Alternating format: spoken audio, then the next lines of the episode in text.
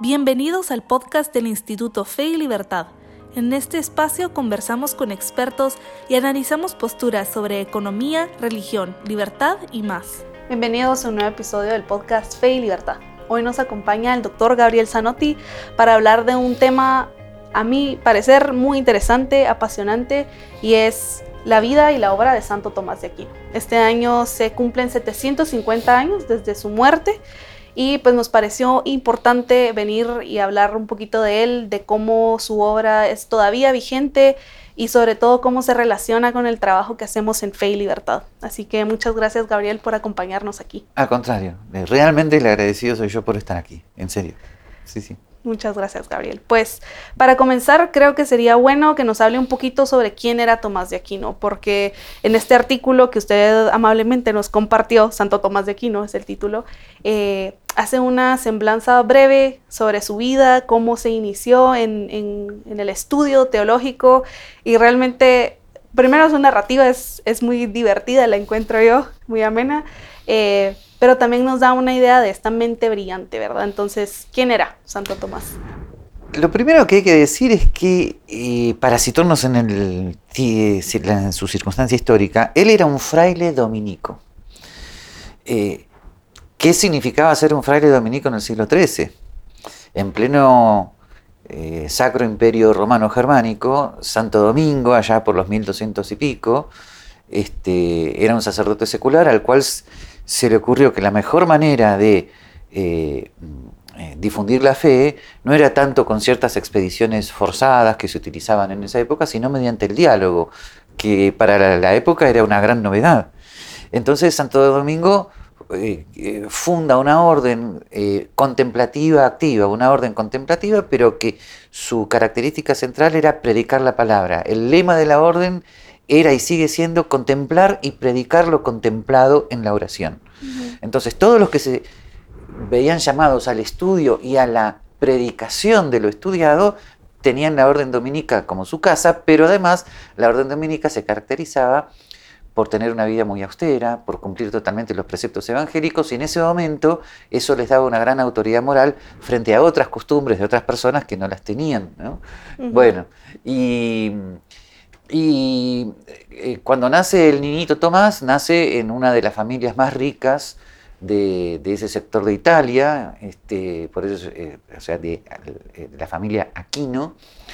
Por eso siempre a mí me gusta decir si Santo Tomás es de aquí, y yo digo no. ¿okay? Bueno, entonces, eh, no se preocupen por ese chiste. Y, em, y el, pero la familia, frente a la brillantez intelectual del niñito Tomás, que que hace sus primeras letras en un convento benedictino, no era lo usual en ese momento, no es que fuera una escuela primaria.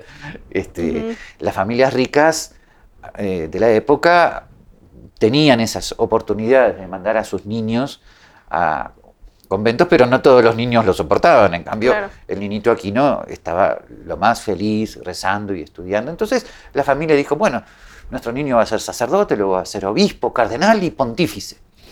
Y se llevan todos una gran desilusión cuando el niñito Tomás dice, no, yo quiero entrar a la orden dominica. Y, la familia se opone, pero él insiste, persiste y, finalmente eh, se va con los dominicos. Em, y, ahí comienza a estudiar teología, Em, con Alberto Magno, que es el gran creador del aristotelismo cristiano medieval.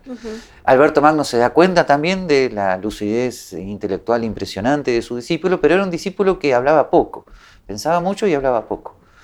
Em, por eso sus compañeros le empezaban a decir el buey mudo, porque él siempre fue un poquito gordito y hablaba poco, le decían el buey mudo.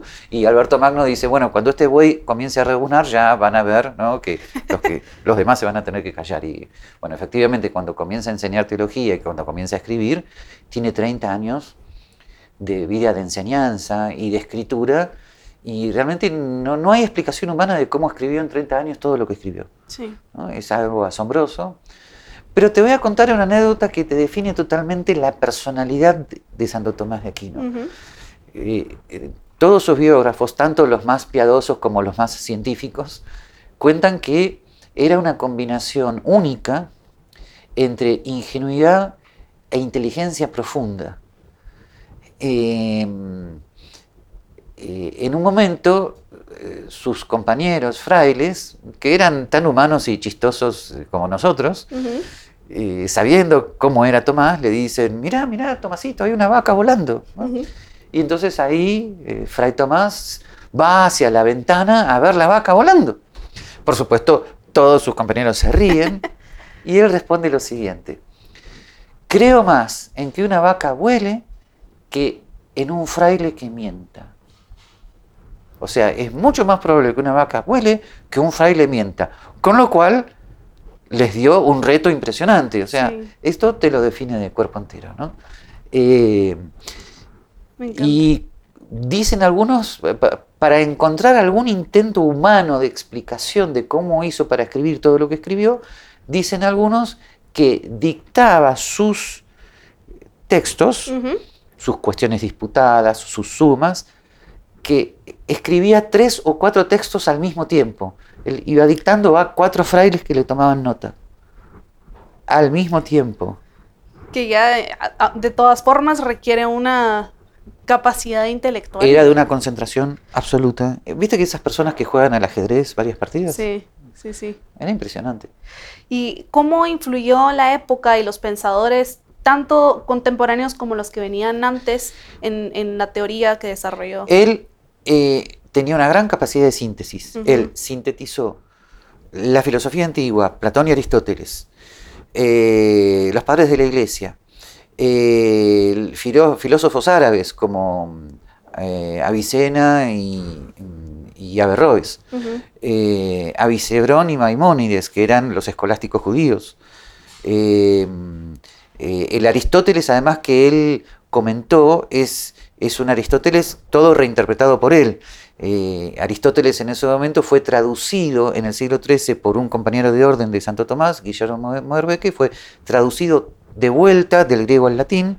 Esa versión latina es, que, es la que lee Santo Tomás de Aquino y comenta.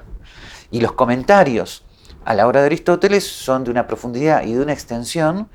Cualquiera de nosotros para hacer uno de esos comentarios hubiera, hubiera necesitado toda una vida. Él comentó toda la obra de Aristóteles, sencillamente toda. Y al mismo tiempo sus cuestiones disputadas, sus dos sumas, la suma teológica y la suma contra gentiles este, sus, sus ensayos teológicos de todo tipo, en fin. Eh, pero pero mm, e, en su momento, esa síntesis que él hace entre la teología católica, San Agustín y Aristóteles es bastante resistida porque Aristóteles era utilizada, utilizado por eh, los teólogos árabes, sobre todo por Averroes. Y entonces cuando Santo Tomás de Aquino comienza a utilizar Aristóteles, sobre todo en su antropología filosófica y en su metafísica. Los cristianos utilizaban la física eh, y la lógica de Aristóteles, pero no su antropología y su metafísica. Estas dos últimas eh, eran utilizadas por los árabes. Entonces, cuando Santo Tomás empieza a utilizar todas estas nociones de Aristóteles, muchos se escandalizan diciendo, pero estás diciendo las cosas que dicen, que dice, bueno, en la época no lo hubieran dicho, ¿no? Que dice la libre competencia, ¿no? Bueno, este, en esa época dirían los infieles. Sí. Eh, y a tal punto que se enfrenta con algunas censuras episcopales, por ejemplo, Esteban Tempier en París, que prohíbe determinadas proposiciones que estaba afirmando también Santo Tomás de Aquino. O sea, en la época fue resistido, pero después de su muerte, y sobre todo cuando su maestro, que eh, San Alberto Magno, un, un, raro ejemplo de longevidad en la época, va a defender a Santo Tomás de Aquino en el concilio de León, en el concilio todos se convencen de que la síntesis que había hecho Santo Tomás de Aquino es plenamente católica y ya ahora no me acuerdo las fechas, pero pocos años después es canonizado. Las canonizaciones en esa época no eran rápidas, ¿eh? así que eso fue también bastante milagroso. Eh, y después de eso, esa síntesis teológica eh, siempre tuvo profundas influencias. Tiene una influencia profunda en la escolástica española, siglo XVI, y una influencia profunda en el renacimiento eh, del tomismo hacia fines del siglo XIX, eh, eh, que siempre es garantía en, la Iglesia Católica de fidelidad a la fe, siempre. Así que su influencia intelectual es vasta y profunda, ¿no?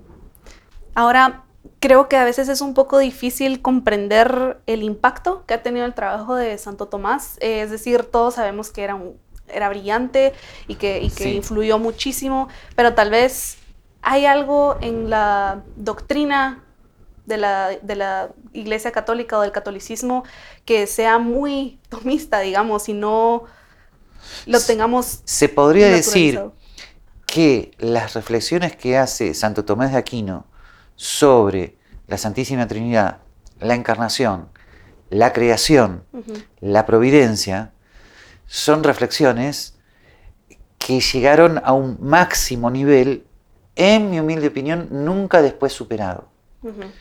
Por lo tanto, cuando fue necesario hacer determinadas definiciones dogmáticas importantes posteriores al siglo XIII, como por ejemplo en el Concilio de Trento, la suma teológica de Santo Tomás de Aquino era el libro de consulta necesario.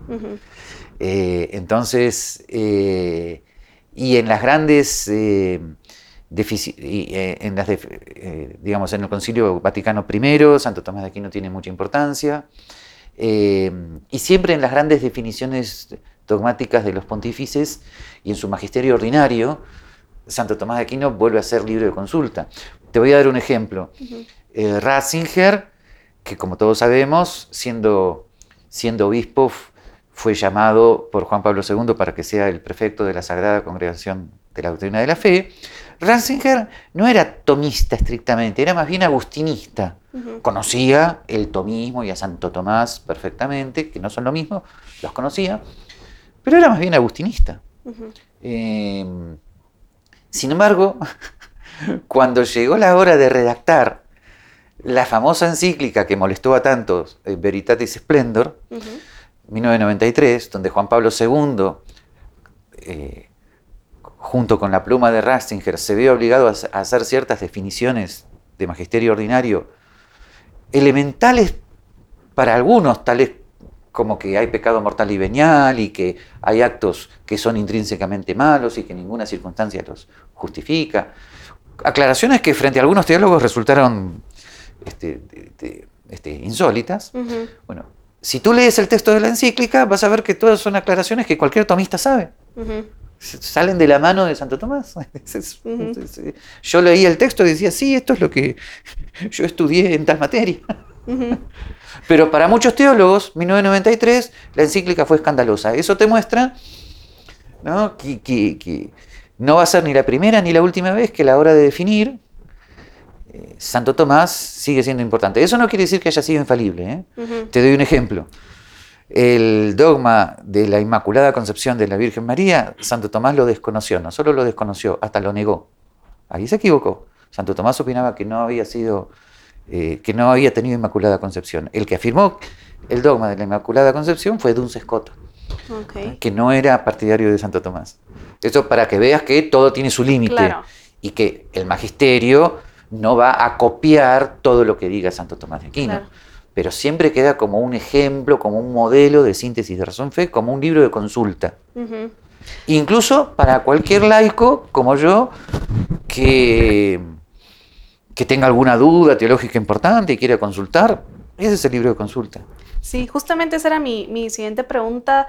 ¿Cómo nosotros que queremos conocer más eh, de la obra de Santo Tomás, ¿cómo nos acercamos? ¿Cómo hacemos ese primer... Yo creo que el modo ideal es comenzar a leer directamente la suma teológica o la suma contra gentiles. Casi todos te van a decir que no. Pero yo insisto que sí, que sí se puede. Primero porque Santo Tomás de Aquino es un autor muy claro. Es sujeto, verbo, predicado, complemento. ¿Cuál es el problema? El problema es tal. ¿Cuál es mi posición? Mi posición es tal. Bien, hay que acostumbrarse al lenguaje. No es tan complicado. Sus ejemplos son de la vida cotidiana. no, no, no es, eh, y además sin que vos te des cuenta, él está sintetizando en sus ejemplos y en sus frases densas pero cortas toda la teología de San Agustín y de los padres de la iglesia.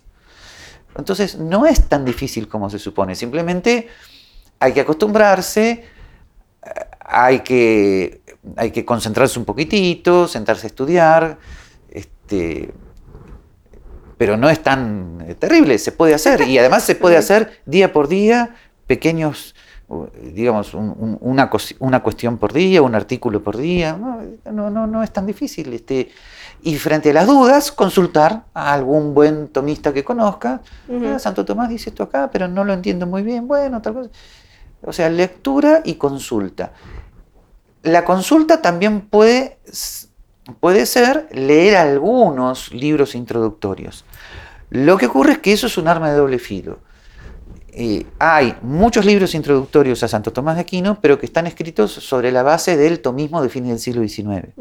El tomismo de fines del siglo XIX lo que hace es presentar a un Santo Tomás filósofo contra los filósofos modernos.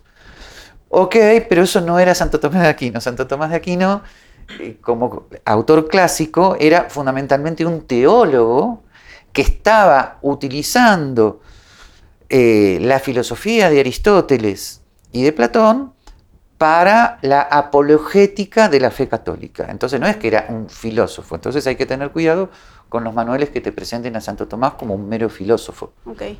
Hay que tener cuidado con eso. Ok. Ahora, em, hoy usted dará una charla aquí en el Instituto Fe y Libertad. Sí.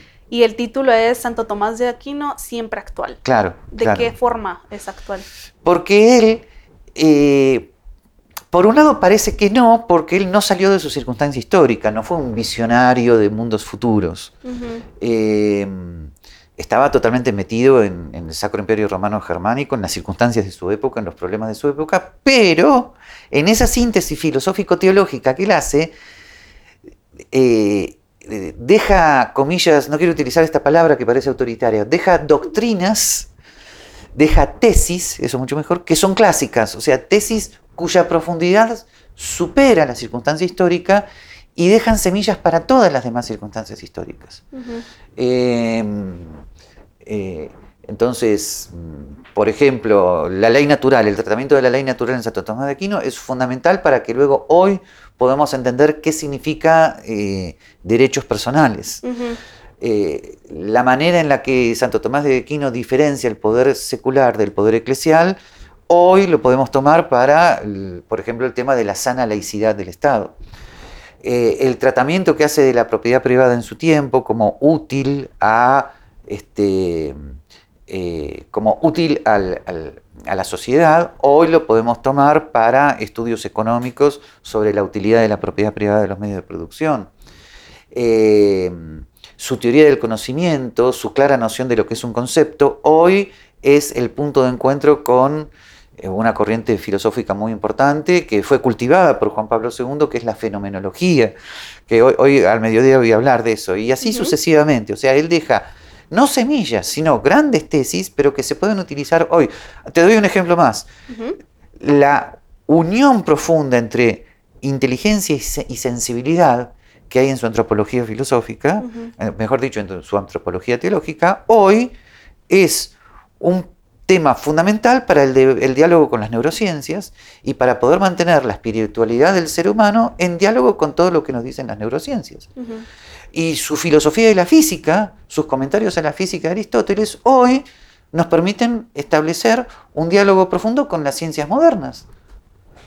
Este, conozco grandes autores que hoy, sobre la base de Santo Tomás de Aquino, están dialogando con las neurociencias, con la física cuántica.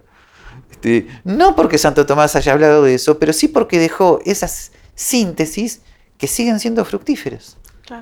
Entonces, es, importantísimo. Yo, yo hubiera estado totalmente perdido en el panorama filosófico actual de no ser por Santo Tomás de Aquino. Y todo lo que lees mío sobre economía de mercado y tradición de la iglesia y liberalismo político, si no fuera por Santo Tomás de Aquino, yo no hubiera podido haber escrito nada, o lo que hubiera escrito hubiera sido un desorden total ha tenido un gran impacto también en su carrera. Totalmente. Yo después de,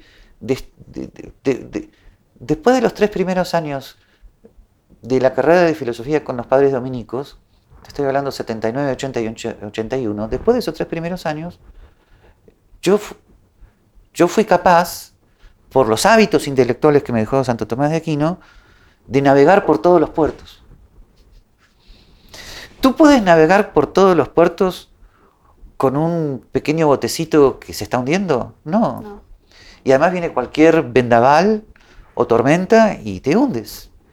En cambio, cuando tienes un barco sólido, navegas por todos los puertos, sin hundirte y tomando de cada puerto lo bueno que haya en él. Eso es Santo Tomás de Aquino para mí y para todos. Ahora, hay algunos muy confundidos que utilizan el barco de Santo Tomás de Aquino para pelearse con los demás puertos. No, no, pero eso no fue la actitud de Santo Tomás de Aquino en su época. Claro. Vuelvo a decirte, por ejemplo, cuatro ejemplos importantes. Eh, eh, Avicebrón y Maimónides, escolástica judía. Eh, Avicena de Berrois, escolástica árabe. ¿Se peleó agriamente Santo Tomás con ellos? No, de ninguna manera. Tomó todo lo bueno que habían dicho, los respetaba enormemente y los incorporó a su síntesis católica. Esa es la enseñanza de Santo Tomás de Aquino. Así, así se procede. Excelente, Gabriel. Pues hemos llegado al fin, así que me gustaría cerrar con una pregunta. ¿Cuál es el impacto de la obra de Santo Tomás de Aquino en la relación entre fe y libertad? Eh, la, que en Santo Tomás de Aquino tienes bien claro lo que significa el libre albedrío como fundamento de una antropología filosófica que te hable de la libertad interna, que es la capacidad, aunque no siempre fructífera, eh, aunque no fructifica en todos, la capacidad de ser dueño de tu persona, dueño de tu proyecto de vida, que es la máxima garantía contra cualquier autoritarismo. Eh, en, primer lugar eso. Y luego su teoría de la ley natural, su doctrina de la ley natural es la base para entender qué significa la justicia como elemento de los derechos personales.